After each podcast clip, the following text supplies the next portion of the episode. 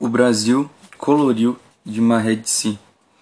Fernando Collor de Mello surgiu na eleição presidencial de 1989 como um furacão, e o seu efeito sobre o país foi um tanto parecido, provavelmente pior.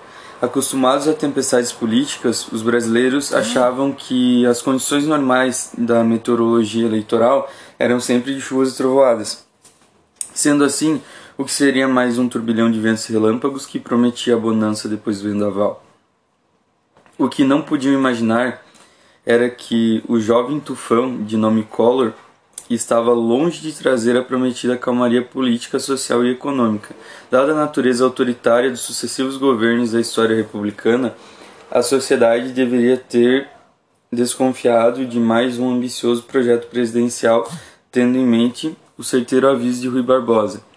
A liberdade não é um luxo dos tempos de bonança. É, sobretudo, o maior elemento de estabilidade das instituições. O princípio fecundante da ordem e a válvula de segurança suprema nas quadras de agitação, de descontentamento e de aspirações inflamadas.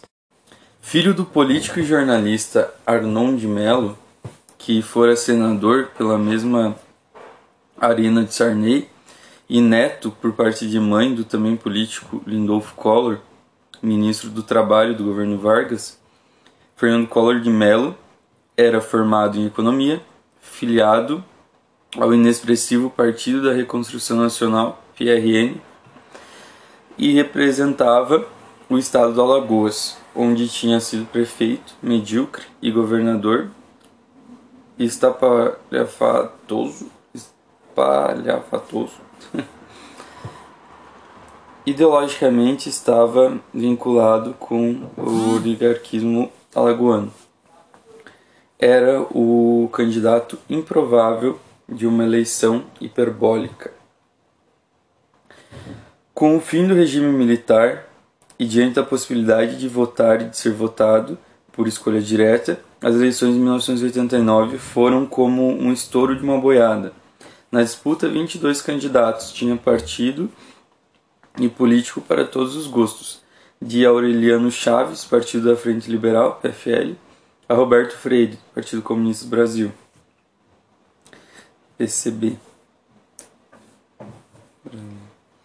De Fernando Gabeira, do Partido Verde, a Inés Carneiro, do Partido da Retificação da Ordem Nacional de Guilherme Afif Domingos a Paulo Maluf, de Ulisses Guimarães a Ronaldo Caiado, de Leonel Brizola a Mário Covas, de Lula a Collor. No fim das contas, sobraram Lula e Collor.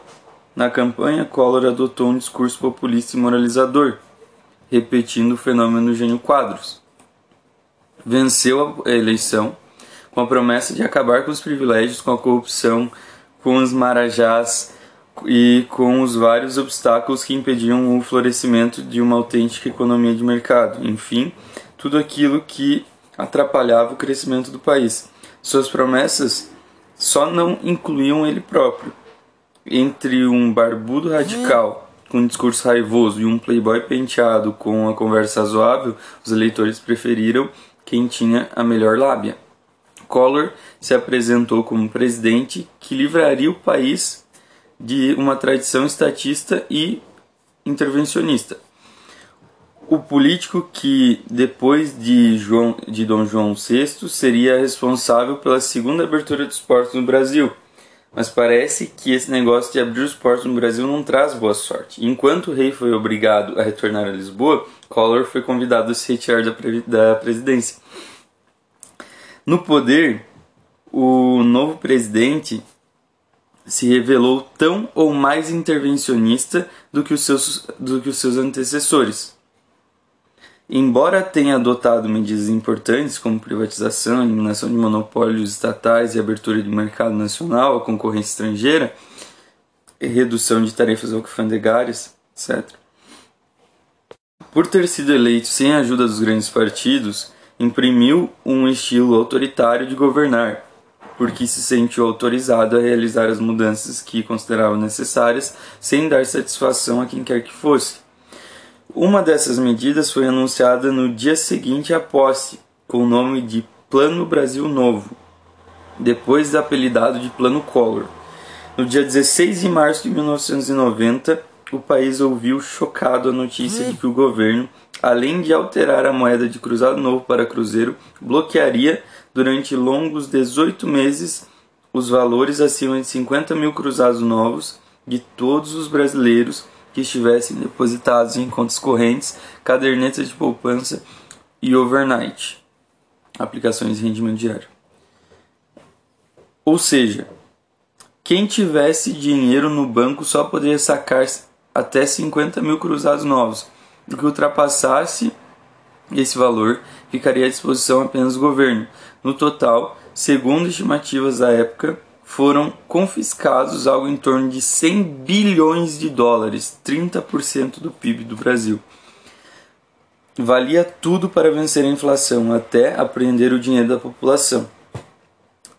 A medida radical surtiu efeito temporário, derrubando a inflação por alguns meses. Em seguida, porém, ela voltou ainda mais impiedosa. O estrago na vida dos milhares das milhares de pessoas foi incalculável.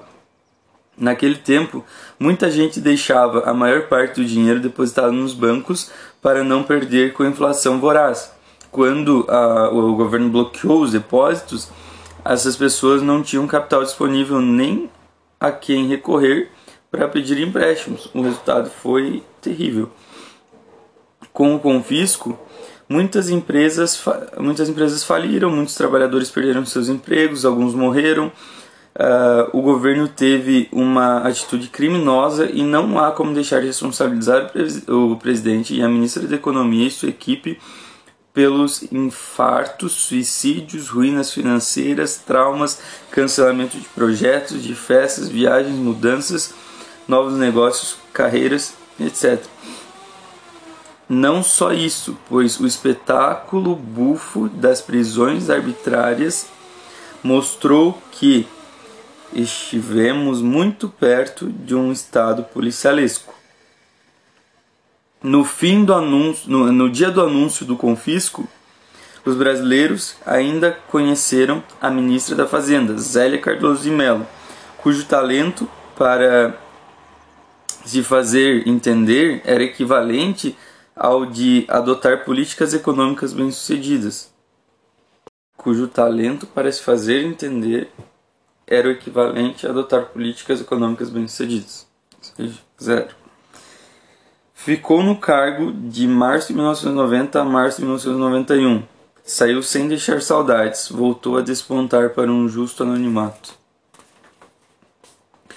O governo logo adotou o Plano Collor 2, que congelou os preços de produtos e o valor dos salários, desindexou contratos, adotou medidas para alcançar um equilíbrio fiscal e implementou um programa de estímulo à indústria, mas a segunda versão do plano também não deu certo. Collor agiu na presidência como um pequeno tirano e ainda bateu de frente com o Congresso Nacional. Em pouco tempo, a economia do país estava em frangalhos e o presidente era acusado de consumir drogas, de ser macumbeiro e de fazer parte de um grande esquema de corrupção comandado pelo seu ex-tesoureiro de campanha PC Farias. Junto com o governo Collor, as reformas liberais foram água abaixo, por água abaixo. Apesar disso, a abertura promovida e os seus claros benefícios abriram caminho para reformas liberalizantes, concessões e privatizações, realizadas nas gestões de Tamar Franco e Fernando Henrique Cardoso. Sem apoio e alvejado por uma série de denúncias, algumas feitas pelo seu próprio irmão Pedro, Collor deu vazão ao seu temperamento explosivo e brigou com as principais lideranças políticas do Congresso Nacional num momento extremamente delicado, em 2 de outubro de 1992, a Câmara de Deputados autorizou a abertura do processo de impeachment. Afastado do cargo por decisão dos deputados federais, Collor decidiu renunciar à presidência antes do fim da sessão de julgamento realizada no dia 29 de dezembro e na qual foi condenado pelo Senado por crimes de responsabilidade e a perda dos direitos políticos por oito anos. De volta, então ele renunciou antes. De volta à política, após cumprir a punição, Collor se elegeria senador e tomaria posse em 2007. Em abril de 2014 foi inocentado pelo STF das acusações de peculato, corrupção passiva, falsidade ideológica no tempo em que foi presidente. De peculato, corrupção passiva e falsidade ideológica, ele foi inocentado pelo, pelo STF em 2014. No Senado, passou a apoiar o PT, o antigo inimigo que, em matéria de escândalo de corrupção, o colocou no bolso, metaforicamente falando.